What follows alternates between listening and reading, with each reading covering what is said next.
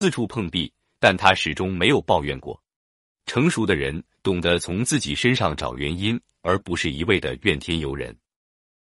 五，日日精进，则无有不成；步步前行，日日不止，自有到期。不必计算远近，而图长吁短叹也。曾国藩说：“一步步往前走，一天天不停止，就自有到达目的地的那一天。不要老是计算还有多远，而只知道发愁、焦虑、郁闷。”曾国藩还讲过：“但行之有恒，自如种树蓄养，日见其大而不绝耳。”只要天天做，就像种树或者养小动物一样，你自己天天瞅着，可能觉不出什么来，而实际上它在一天天的生长。老子说：“合抱之木，生于毫末；九层之台，起于垒土；千里之行，始于足下。小沙石可以建高楼，小火星可以燎原。量变引发质变，小中往往蕴含着无穷的力量。任何一小步，都可能是成就大事的一大步。日日精进，一天天的累积，沉下心来，踏踏实实做事。时间长了，自然会达到想要的结果。”六。君子约言，小人先言。人有求于我，如不能应，当直告以故。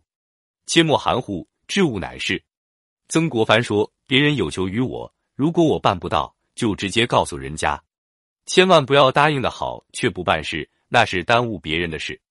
言而有信，言出必行，说到就要做到。而对于没有把握的事情，则不要轻易许诺，这是对别人负责，也是对自己负责。”《礼记》中说。君子约言，小人先言。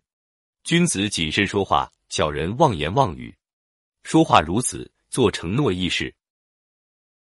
七，成大事者，刚柔兼济，刚柔互用，不可偏废。太柔则迷，太刚则折。